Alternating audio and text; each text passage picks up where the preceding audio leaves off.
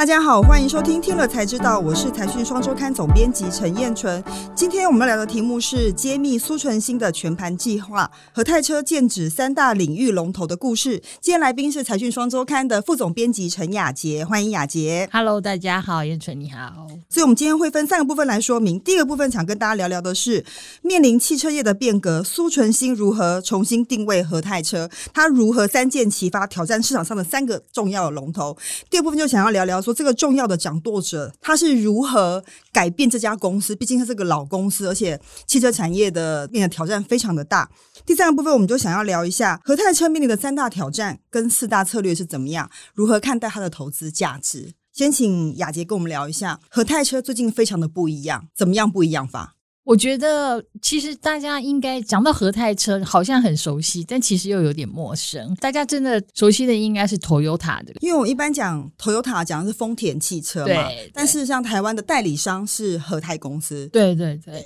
所以其实 Toyota 能够在台湾这么好，每一年的新车市占率都是三成以上。那另外一方面就是像计程车，有七成的市占率都是 Toyota。对，那我们就知道 Toyota 有这么好的成绩，基本上都是和泰达到的。那所以和泰对呃日本丰田来讲也的确是非常重要的一个代理商，就是丰田生产好的车子让和泰在台湾做销售的动作。那所以和泰只卖车吗？这几年来的改变是什么？和泰它的重点就是代理销售 Toyota 的车子。那当然后来 Toyota 在台湾在地生产，他们也的确有另外在合资国瑞汽车是在台湾制造。可是这个部分还是丰田的股份比较大。对，所以还是丰田在主导啦。所以和泰他这么多年来，其实也一直都把自己定位成就是 Toyota 总代理这样的一个角色，因为他就是业绩非常的好。即使说他们在十年前曾经遭遇过，嗯，算是一个全球危机，一度受到了一些影响，但是他其实还是一个非常会卖车、非常赚钱的公司。对，但是像 Tesla 来了是问世之后，横空出世之后，对整个汽车市场造成很大的冲击，所以传统车厂都在想说，到底接下来该怎么做？那丰田身为和泰的技术母厂，他们做了什么样的改变，又如何影响到和泰的发展？对，其实汽车产业的改变在这几年非常明显，这就不用再多说。其实从呃美中贸易战之前，整个汽车产业就已经开始有一些动荡了。然后再加上就是这几年，我们知道电动车的趋势这么的明显，所以传统车厂都非常有危机意识。所以在二零一八年的时候，就是日本丰田汽车的社长丰田章男先生，他在当时就提出了，他认为丰田汽车未来将不再只是一个汽车公司，而是一个以移动服务公司。什么是移动服务公司啊？因为大家比较知道说，丰田是一个汽车制造商。那从移动服务的概念的转换是什么东西？对，过去当然我们知道丰田它最擅长的就是制造品质很好的车子，然后卖给了车主。但是事实上呢，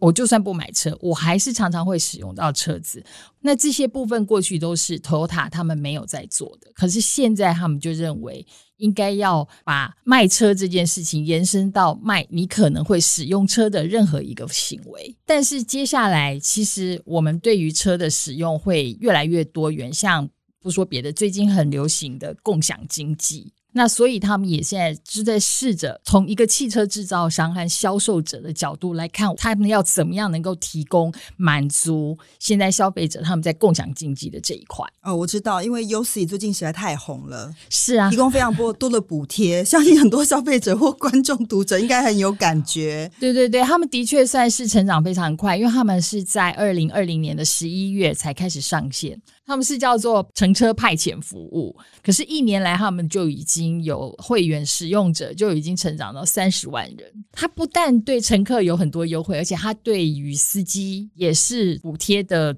超过其他的车队。那我觉得更重要的是，这个和泰它除了做 UC 这样的平台之外，它不是只有做汽车的租赁平台，它还跨足到别的领域去。哎，你指的是电商吗？对，其实呢，说起来，电商他们一直都有浅浅的尝试。啦，像他们在疫情期间，其实就开始试着在线上销售汽车，因为你知道，大概消费者不太想出门，但是又有购车的需求，可能就会先线上赏车。所以就变成说有很多你在购车之前的行为呢，你就会变成先在网络上完成。可是他们后来也发现了一件事情，就是第一个，我们说他们最早开始做了 iRent 这个租赁的品牌，然后后来又加上 Yoxi 这两个品牌的使用者呢，基本上都是用电子支付，那所以他们距离。自己做电子支付已经只差一步了，所以后来他们在今年中的时候就推出了和泰配。那透过和泰配就是有了自己的电子支付系统，那他们就可以把集团里面的所有的企业，不管你是买车、修车，然后租车、搭计程车，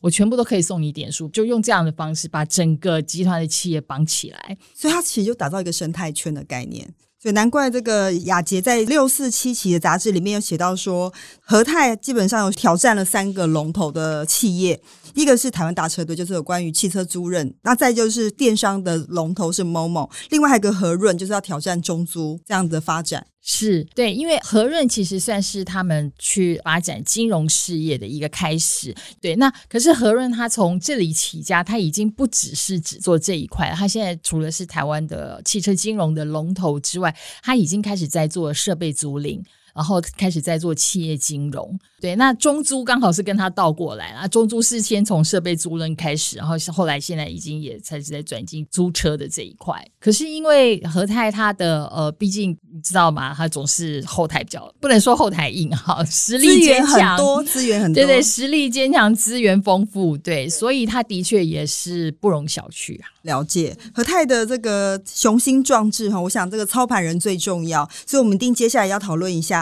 和泰的总经理舒纯新先生，贾斯汀他到底是怎么样促使这个呃老企业做改革呢？这件事情非常重要，因为太多的企业都面临到改革的问题。那他怎么做到的？我觉得呃和泰现在的领导团队其实是一个蛮重要的关键。就是呃，Justin 他虽然就是他是苏家算第三代了啦，对，但是呢，他呃就是从小是在这种日式企业的熏陶下，但是他其实也是在美国念书，就是学成归国的。对，我们可以想象说，日式企业一定是非常保守、低调，不容易改变。其实我刚开始认识他的时候，他的确是这样。在多久以前？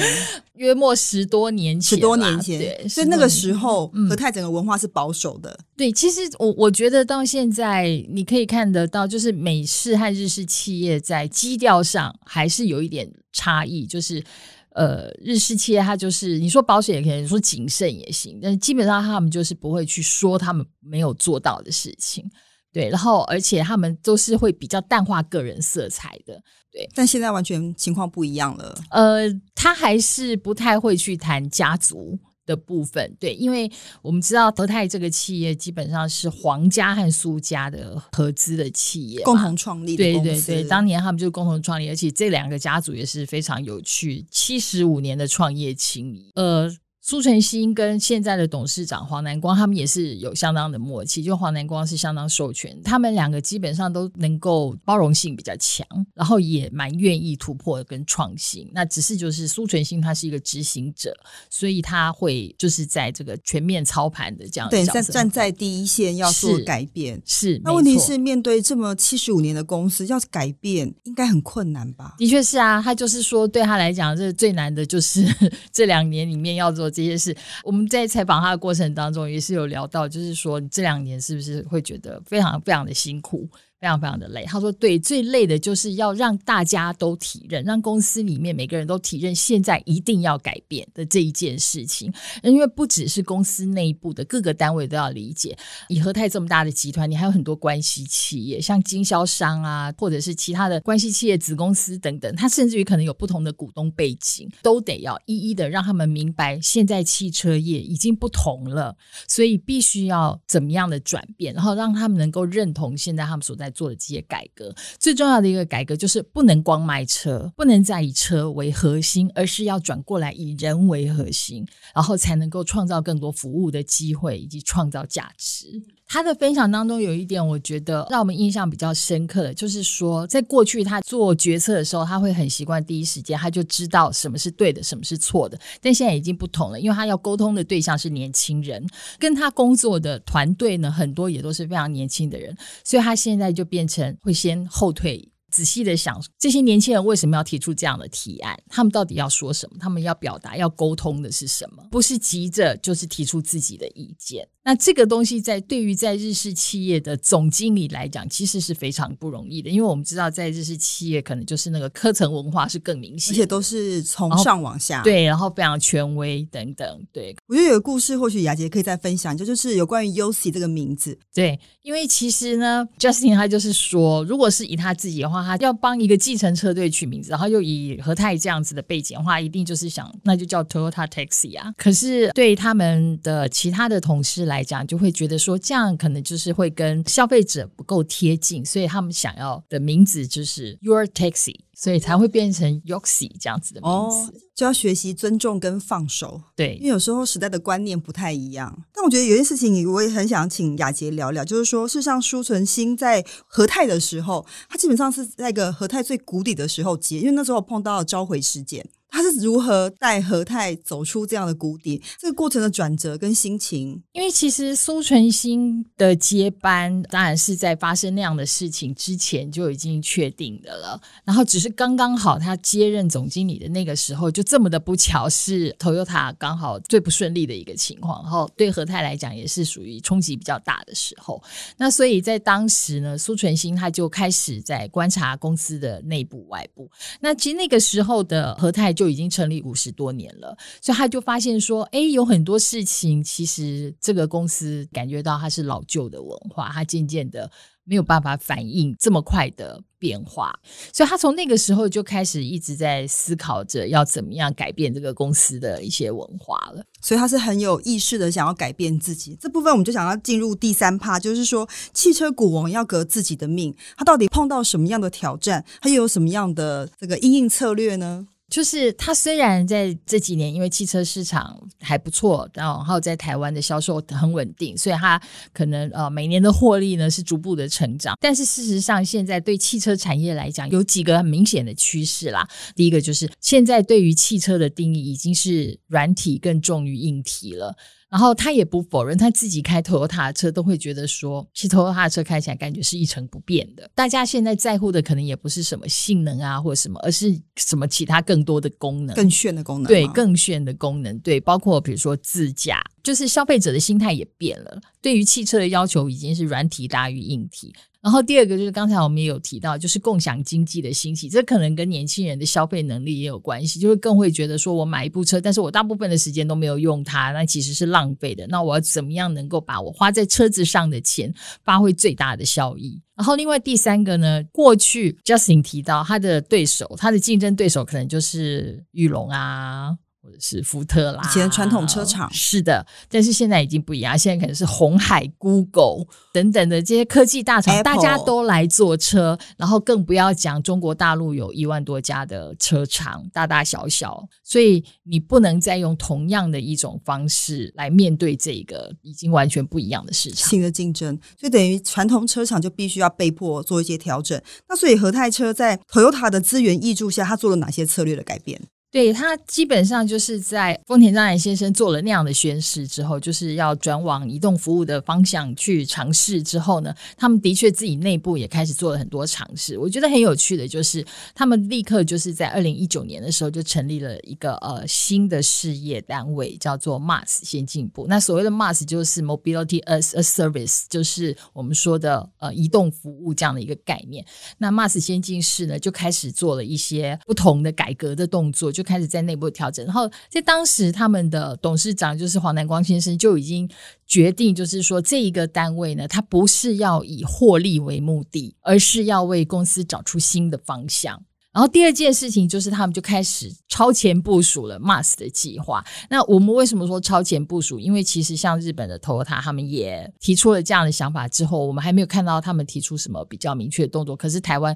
Yoxi 马上在当年。就已经有了概念形成，然后而且第二年就立刻上线，就等于是 Toyota 提出概念之后，台湾的和泰帮他在台湾抢先执行了这个概念，可以这么说。这件事情我觉得超不容易的，因为他们已经是获利这么好的公司，还要愿意做这样的事情。对啊，所以那个 Justin 他就很有趣啊，他就说他也会跟同事讲说，我干嘛把自己搞这么累？真的，其实我卖车躺着赚就好了啊！是啊，获利还一样，还是汽车股王啊。对，可是没有，可是你想到未来，想到长远以后，不知道这个世界会怎么改变。你要为了要对员工跟股东有所交代，你还是一定该改革就要改革。了解。那第三点是什么呢？第三点就是呢，他们在数据上呢也开始有了调整。其实和泰三十多年来都一直有非常完整的车籍资料，但是注意是车籍，也就是他们记录的是他们卖了什么车，然后这个车什么时候有。进厂维修，但是却不是这个车主，所以这当中可能就是有转手过，然后你可能有二手车的需求，或者是说你对其他的需求什么的，